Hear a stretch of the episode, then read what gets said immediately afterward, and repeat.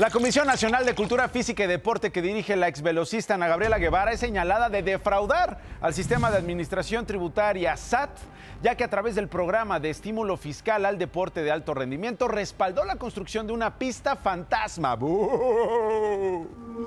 De acuerdo con versiones periodísticas, ponme música de- de espanto, Arturito, ponme música de la CONADE, ponme música de fantasmas, ponme música de fraude.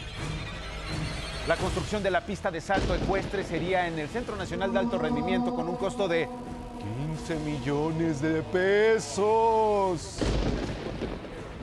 Lana que fue aportada por la operadora de fondos Banorte en lugar de pagarlos al SAT.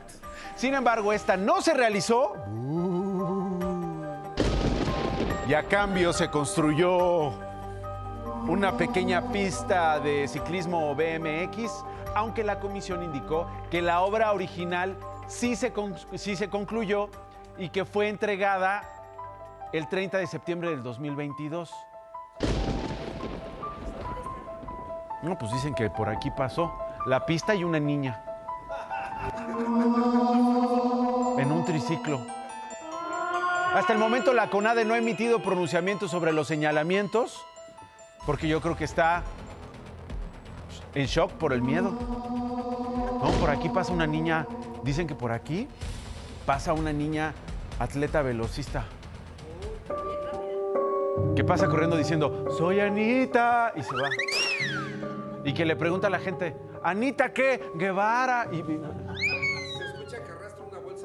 y, barra- y- y de repente, oye, ¿ya has escuchado las cadenas en una pista fantasma? No, güey, no son cadenas que son, son monedas. O sea, mm, monedas o medallas. No me andes albureando, dice el fantasma. Son monedas de verdad. Sacos de moneda. Asustan en la CONADE.